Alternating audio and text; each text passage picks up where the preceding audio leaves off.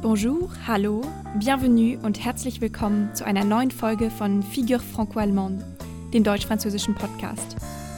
Mein Name ist Martha Schillmeller und ich freue mich sehr, Sie und euch heute hier begrüßen zu dürfen. Deutschland und Frankreich. Einst Gegner, heute enge Verbündete.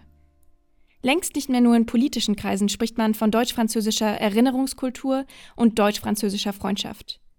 Austausche und Kooperationsprojekte, binationale Bildungseinrichtungen, Schulen und Studiengänge werden gefördert mit dem Ziel, interkulturelle Begegnungen zu ermöglichen. Eine deutsch-französische, eine europäische Zivilgesellschaft aufzubauen. Hier spielt auch die Politik eine zentrale Rolle. Seit dem Aachener Vertrag von 2019 ist die deutsch-französische Politik auch oft bezeichnet als deutsch-französischer Motor der EU, im Rahmen der deutsch-französischen Parlamentarischen Versammlung noch enger vernetzt. Doch was sagen diese praktischen Beispiele aus über das Gefühl der Zugehörigkeit und Identifikation mit der einen, der anderen oder sogar beiden Kulturen? Und was charakterisiert eigentlich das Franco-Allemand? Wir haben uns entschieden, dieses Thema ins Zentrum der neuen Staffel von Figure Franco-Allemande im Jahr 2021 zu rücken. Wir möchten dabei vor allem der Frage nachgehen, ob man von einer deutsch-französischen Identität sprechen kann und was genau das bedeutet. Handelt es sich um ein persönliches Empfinden oder ein Gruppenphänomen? Um zu versuchen, diesen Fragen etwas näher zu kommen, werden wir persönliche Erfahrungsberichte aber auch politische Perspektiven und Meinungen heranziehen. Besonders interessiert uns auch, einen Blick von außen, eine Außenperspektive auf das Thema zu bekommen. Für diese Folge haben wir sechs Personen interviewt und sie vor allem gefragt, was für sie deutsch-französische Identität bedeutet. Situationsgemäß spiegelt unser Podcast heute auch ein Stück der gegenwärtigen Arbeitsweise in der Corona-Pandemie wider. Denn wir haben diesen Podcast über teils große Distanzen hinweg im französischen, im deutschen und sogar im österreichischen Homeoffice produziert. Den physischen Entfernungen zum Trotze haben wir versucht, ein repräsentatives, digitales Mosaik aus Erfahrungsfragmenten zu basteln. Und jetzt möchte ich Sie und euch mitnehmen. Aus der gegenwärtigen Alltagsrealität hinaus und rein in unsere deutsch-französische Montage aus persönlichen Eindrücken über deutsch-französische Identität. Je m'appelle Genia, j'ai 25 ans et je viens d'une ville qui s'appelle Bourges, dans le centre de la France, la capitale du Berry. Et j'ai déménagé en 2014 à Paris pour euh, suivre mes études à Sciences Po. Et depuis à peu près deux ans, j'habite à, Tübingen, à côté de Stuttgart, en Allemagne. Euh, une petite information qui est sans doute importante pour un peu comprendre euh, comment je me suis forgé mon identité franco-allemande, c'est que je suis née en France, mais je suis euh, d'origine algérienne. Euh, alors, quand on parle d'identité franco-allemande, euh, pour moi, ça, doit être absolument conjugué au pluriel. Ça paraît évident, mais en fait, pour moi, ça ne l'est pas tellement si on observe la manière dont le monde franco-allemand a évolué ces dernières années. Et quand j'ai déménagé en Allemagne ou quand je me suis un peu plus investie dans le franco-allemand, c'est vrai que on n'y retrouve pas une, euh, très grande diversité de profils. Bien évidemment, tout le monde a son histoire différente et, et, voilà, c'est très enrichissant. Mais euh, bah, je me suis rendu compte que beaucoup de personnes que j'ai rencontrées euh, bon, avaient un lien avec l'Allemagne, soit par leur famille, donc c'est-à-dire, bah, voilà, ils étaient déjà régulièrement partis, soit en France, soit soit en Allemagne à titre privé. Un de leurs parents, euh, ou voire même les deux, qui parlent très bien soit français, soit allemand. Et moi, ça n'a jamais été mon cas, puisque mes parents n'étaient jamais allés en Allemagne avant que, avant que j'y déménage, et qu'ils ne parlent pas du tout, euh, du tout, du tout allemand. Euh, et du coup, des fois, bah, c'est un peu difficile de s'identifier justement à cette identité franco-allemande parce que parce que je, bah, n'ai pas grandi me sentant en me sentant française et allemande. Enfin, pas. C'est que très récent que j'ai ce lien avec l'Allemagne. Et, euh, et ce que je regrette aussi, c'est que du coup, bah, avec euh, cette idée franco-allemande, d'identité franco-allemande, pardon, euh, des fois, elle, évolue de manière un peu exclusive et, ça reste quand même très fermé. de temps en temps, voilà, je je connais pas énormément de personnes très investies dans le franco-allemand qui ont le même profil que moi, par exemple. il y en a de plus en plus et ça, c'est super. et je suis vraiment très contente parce que je pense que vraiment le franco-allemand, est crucial pour, pour le futur de l'Europe et qu'il y a il y a énormément de belles choses à faire. Hallo, ich heiße Florence Nalin, bin 23 Jahre alt und studiere derzeit in Wien.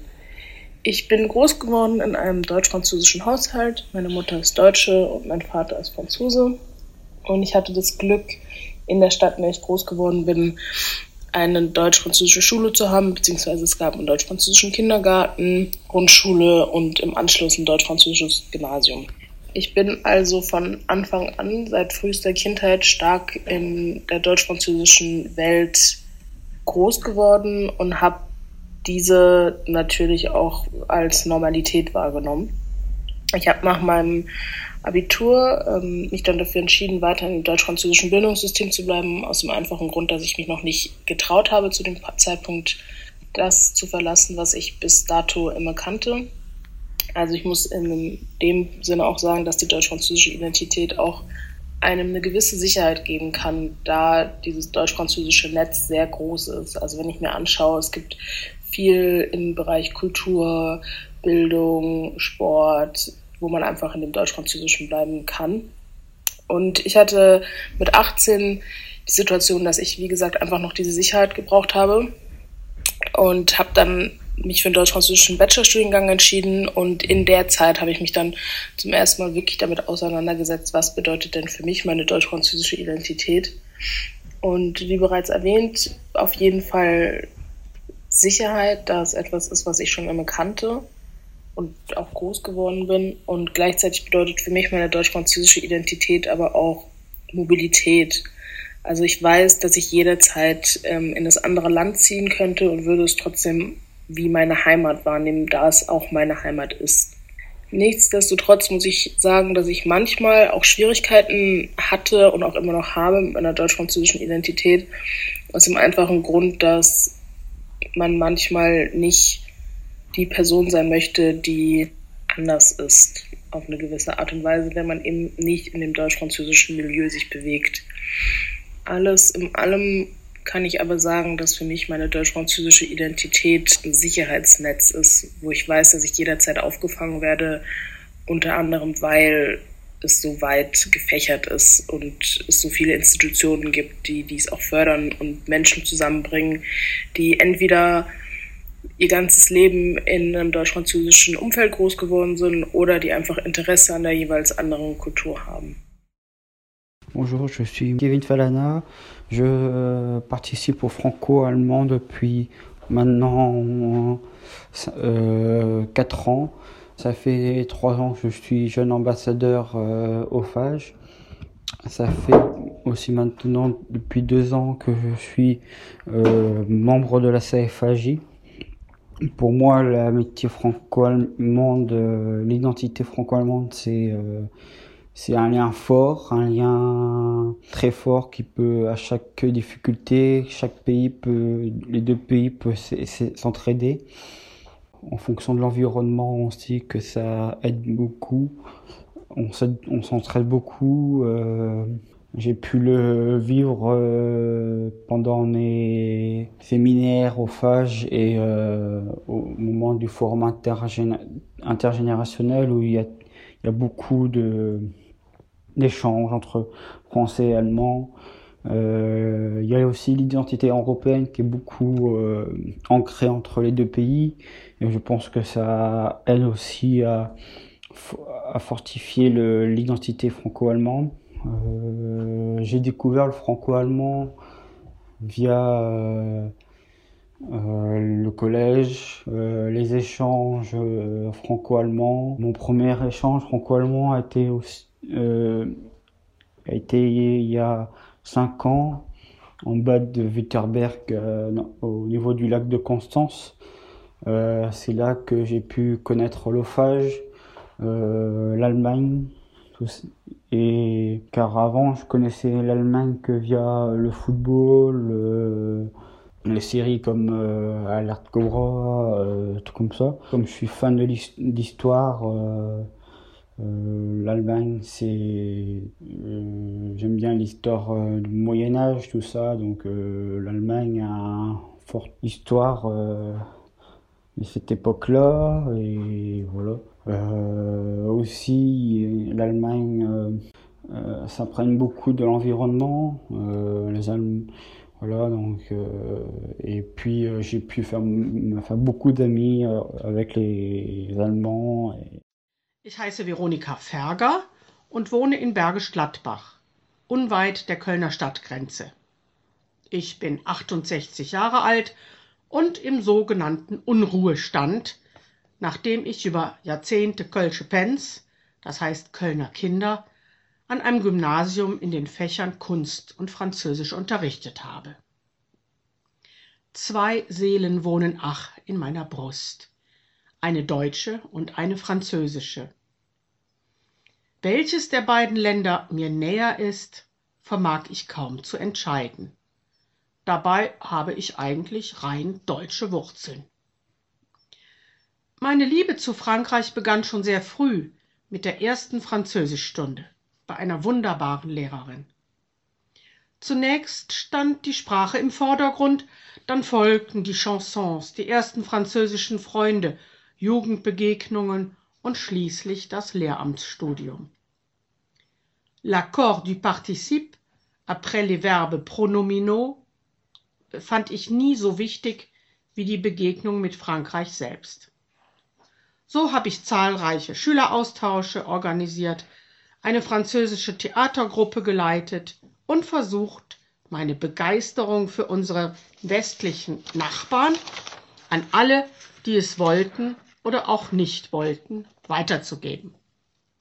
Mit meiner Familie habe ich die meisten Urlaube in Frankreich verbracht, die Landschaft, die Küche und die Wesensart der Franzosen genossen.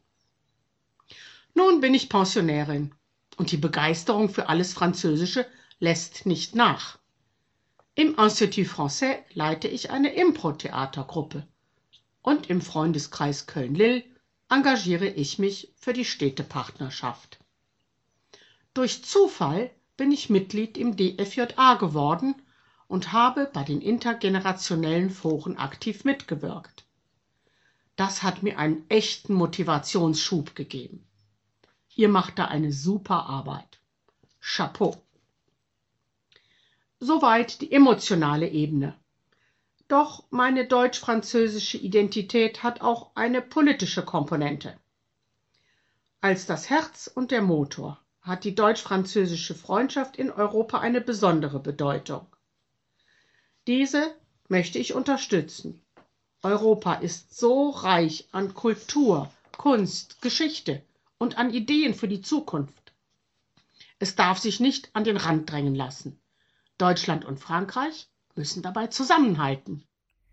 Alors, bonjour, euh, bonjour à toutes et à tous, je m'appelle Julie Bronstoring, j'ai 18 ans et je viens de Münster en Allemagne, mais actuellement je suis à Paris et je fais un service civique, ce qui est un peu la même chose qu'un FSJ, une année sociale euh, en Allemagne.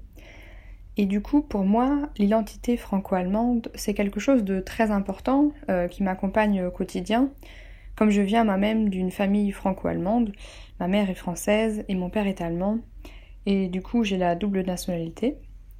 Euh, je pense que l'identité franco-allemande, ce n'est pas vraiment un concept fixe, mais plutôt une expérience que chacun et chacune fait de manière assez individuelle.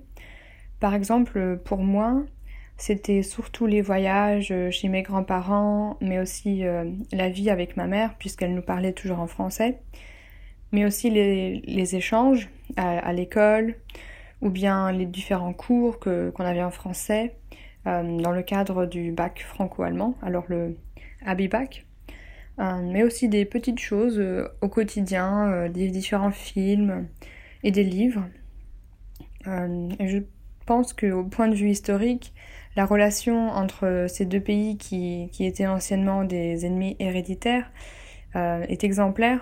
Euh, et je pense aussi que cette relation est très importante est unique et surtout fondamentale pour l'Europe. et je dirais que cette amitié devrait rester forte et continuer à, à grandir avec nous.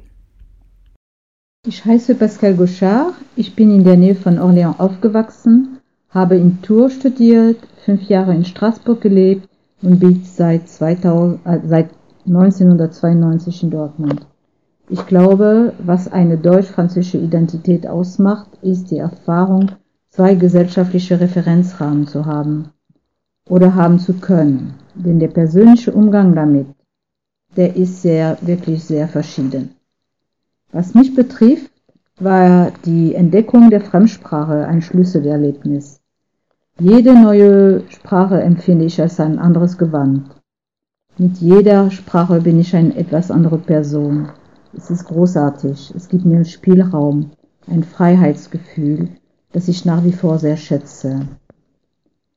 In dieser Sache spielt der Blick von außen eine wichtige Rolle, denn es steht fest, sobald ich den Mund aufmache, werde ich in Deutschland als Französin wahrgenommen. Und in Frankreich ist es so, dass viele Menschen die Vorstellung, in Deutschland zu leben, für viele Menschen ist das fremd. Und ähm, ob es mir gefällt oder nicht, werde ich immer wieder daran erinnert. Ich bin in Frankreich sozialisiert, ich verfolge die Aktualität in Frankreich. Der Kontakt zur Familie, zu Freunden ist besonders wichtig für mich. Habe den Anspruch, auch nicht zu viele Germanismen zu machen, wenn ich Französisch spreche, und das ist schwer genug. Ich genieße meine französischen Aufenthalte sehr. Äh, die Esskultur habe ich größtenteils beibehalten und ähm, die, die französischen Freunde in Dortmund, äh, mit denen teile ich sehr viel. Mein Alltag ist allerdings deutsch. Ich bin Dortmunderin. Meine Meinung ähm, entwickelt sich, indem ich äh, aus dem, was ich hier erlebe, erfahre. Und meistens spreche ich Deutsch. Und äh, ich habe fast mein ganzes Berufsleben in Deutschland verbracht. Ich befasse mich auch noch beruflich mit dem Franco-Allemand. Also man könnte sagen, es ist wirklich viel zu viel. Ich lebe allerdings in einem Länderdreieck, weil mein Mann in Asien aufgewachsen ist und es zwingt mich irgendwie dazu, den Blick außerhalb von Europa zu richten, mich mit anderen Themen, gesellschaftliche Normen auseinanderzusetzen. Ich hoffe, dass es mich davor bewahrt, in meinem deutsch-französischen Saft zu schmoren oder zu eurozentrisch zu sein. Naja, ein Freund sagte mir einmal, ich wäre ein Kulturchamäleon. Also ich weiß es nicht, ob es stimmt, aber das Bild gefällt mir. Damit kann ich leben. Après avoir entendu ces témoignages si divers, est-il possible de répondre à notre question initiale Oui et non. L'identité franco-allemande semble être un phénomène à multiples facettes. Comme nous l'avons entendu, chacune des intervenantes et chacun des intervenants y amène sa propre interprétation qui montre aussi que l'identité est un concept que l'on peut définir de différentes façons. Nous nous embarquons donc dans cette nouvelle aventure, qu'est notre série de podcasts, avec une impression très vaste de ce qu'est l'identité franco-allemande, et en ouvrant différentes pistes à explorer plus en profondeur. Reste à dire que le franco-allemand, au-delà de l'impression personnelle qui en découle, est un succès diplomatique et humain sans précédent. Mais je m'arrête ici avant de tomber dans les clichés, car ceci est l'objet d'un de nos prochains épisodes. Merci de nous avoir accompagnés à travers ces témoignages des deux côtés du Rhin. Restez en bonne santé, auf Wiedersehen et à très bientôt.